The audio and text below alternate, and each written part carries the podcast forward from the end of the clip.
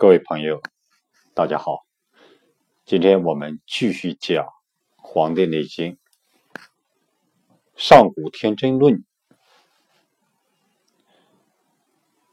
什么是上古天真论？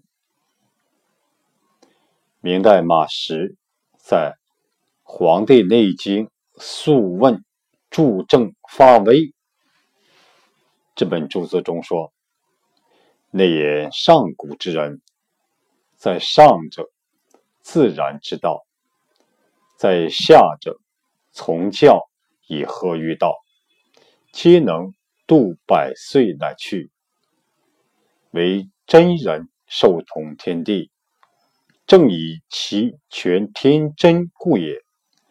故名篇。篇内凡言道之物，乃全天真之本也。我们可以这样理解，《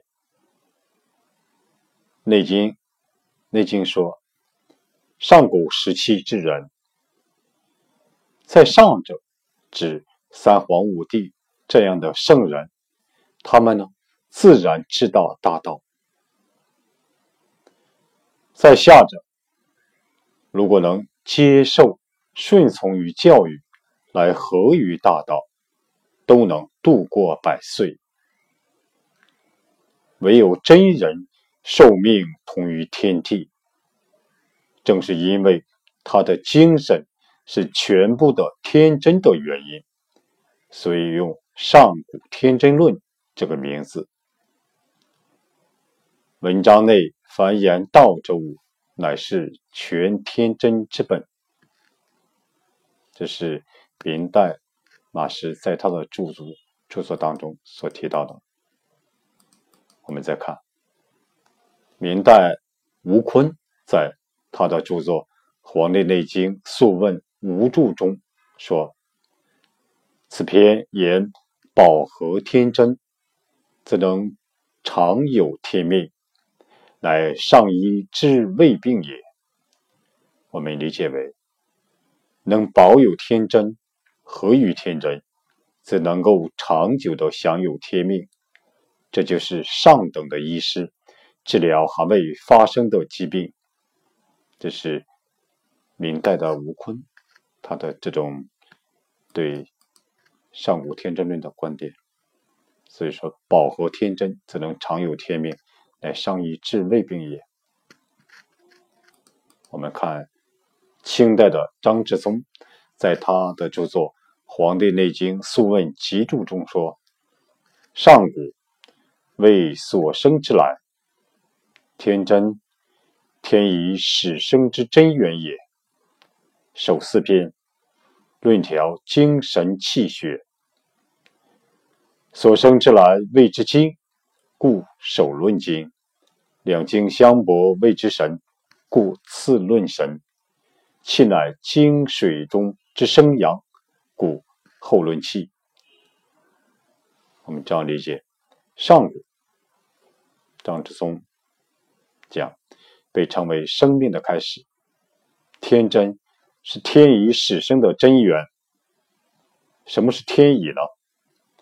天乙者，乃天上之神，在紫微垣昌河门外，昌河门就是关闭的天门啊，与太乙并列，和太乙星并列。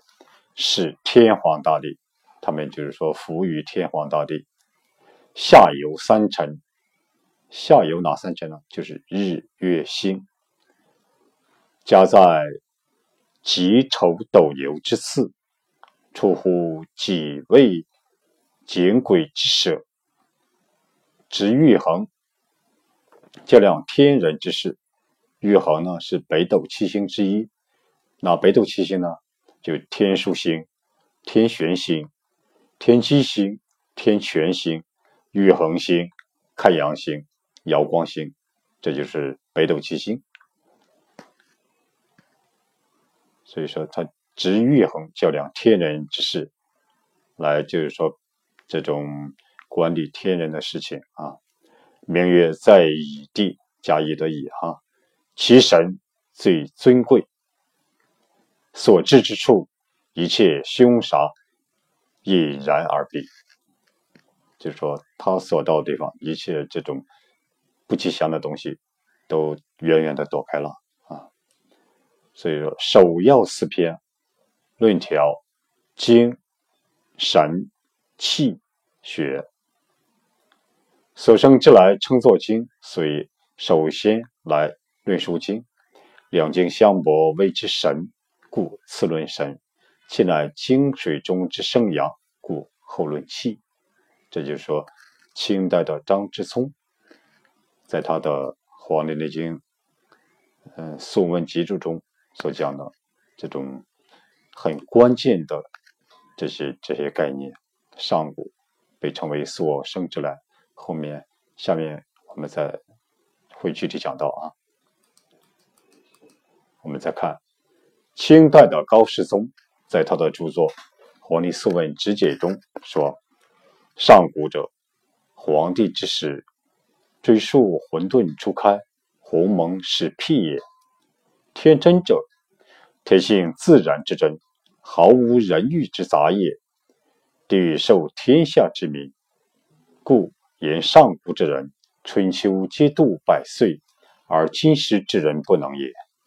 更欲昌天下之后，故言人寿虽年老有此，而今时之人。又不能也。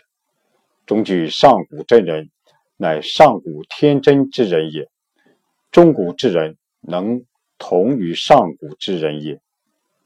其次有圣人，其次有贤人，能学中古之智人，无愧于上古之真人，故名上古天真论。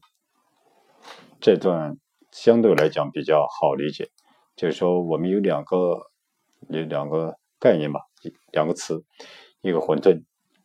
中国民间传说中，盘古开天辟地之前，天地合在一起的状态，就是说，呃，混沌状态。鸿蒙呢，是中国古代汉族传说中的一个时代。传说在盘古开天辟地之前，世界是一团混沌的元气，这种自然的元气叫做鸿蒙啊，因此。把那个时代啊称作“鸿蒙时代”，后来呢，这一词常被用来泛指，称为“远古时代”。这就是说，这个清代高士宗啊，他讲到的说上古的人，就是说上古者，皇帝从追溯到混沌初开，鸿蒙始辟啊开始，被称为上古啊。天真呢，天性自然之真。毫无人欲之造，毫无人欲呢，就是没有人的这种毫无啊种种的这种妄念，没有这种杂染啊，是这个意思。嗯，下面我们看这种这个日本的森立之先生在他的拷问素注中说：伏羲、上古、文王、中古、孔子、下古。就说是伏羲氏的时候被称为上古时代，啊，周文王这个时代被称为中古时代，孔子所在的时代被称为下古时代，啊，这是一种说法。另外呢，孙立之先生也提到，就是说上古是伏羲之前被称为上古，后世神农以后被称为后世，今世是黄帝世，黄帝现在的。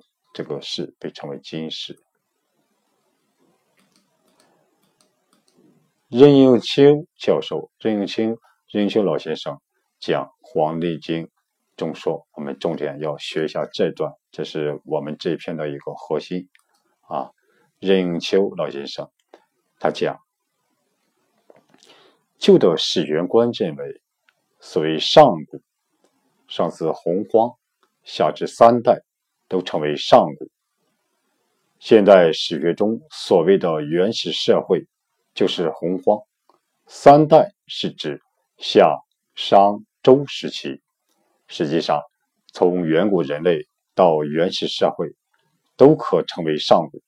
这是个漫长的历史发展阶段，基本上是原始人的生活水平。为什么这么讲呢？中国有部古典著作叫做《易经》，是十三经之一。《易经·细思象》中描写了上古人的生活状况。文云：上古穴居而野处。书中还指出，上古人与人之间是用结绳而治的方法来沟通的。结绳的方法，结绳的方法不同。所表达的意思也不同。所传伏羲画的八卦，实际上就是由不同的结绳方法组成的。正因为有上古之说，旧历史学家就用上古、中古、近古来划分历史阶段。上古是人类最早的阶段。什么叫天真呢？真是精之意，是指人体之真精。道家著作《黄庭经·仙人》中有句话：“积精累气以为真”，意思是说，精与气合起来就是真，即指精气。故此可以理解为，真比精。还要高一级。中国具有代表性的哲学著作《老子·道德经》中也有两句话：“尧兮冥兮，其中有精；其精甚真，其中有信。”是说，在自然宇宙之中，有种物质是精，大到宇宙，小到细微的生命。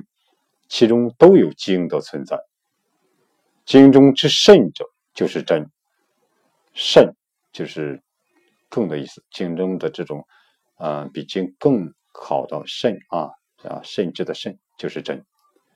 所以，真比精的品质还要高级。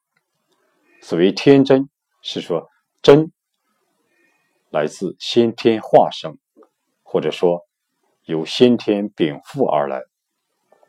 故称天真。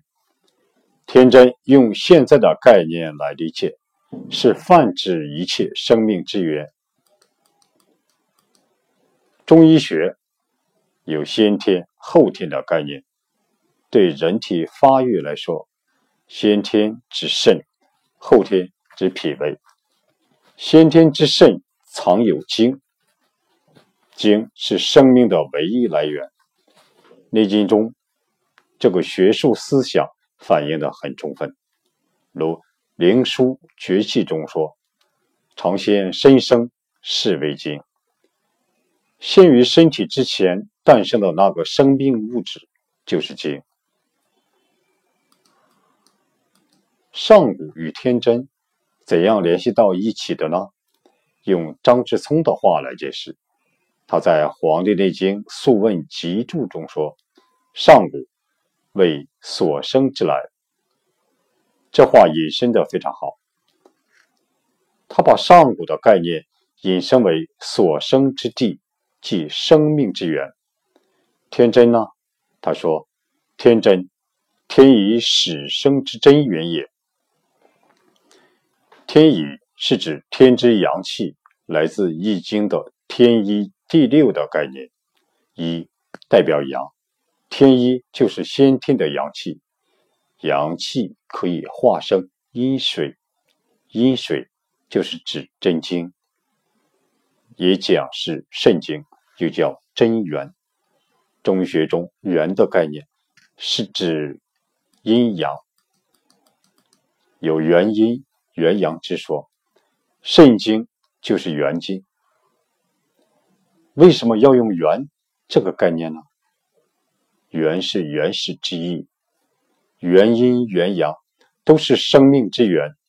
圣经中存有元阴元阳两种生命物质，所以说天真就是天一所生之真源。根据张之聪这个解释，上古天真的概念就是生命来源于真经。简言之，上古是来源之意。不要理解为上古社会或上古历史阶段。真经是生命的原始物质，上古天真是说人生，是说人生命源于真经。在《上古天真论》这篇文献中，主要是阐述了肾气这个主题，因此张之松对上古天真的解释是符合这个命题的，解释的很有见地。真经既是生命之源，要想延长人的寿命，就要保护真经，这是《素问·上古天真论》主要的精神。具体如何保护肾中的真经，是这篇文献的基本内容。讲究卫生，保持肾精的旺盛，是提高人类寿命的根本所在。所以，自古以来，研究《内经》诸多医家都把《上古天真论》《上古天真论》划分在摄生类文献中。隋唐以前，在全曲的著作中。《上古天真论》是在第九卷，即最后一卷，而王冰在注释《内经》时，把它提前到第一篇。由此可以看出，王冰把保持健康放到非常重要的高度来认识。我看这很有道理。医学之目的，就是要保持人体的健康和提高人类的寿命。古代医学也好，现代医学也好，这个目的始终没有改变。好，今天就学到这里，谢谢大家。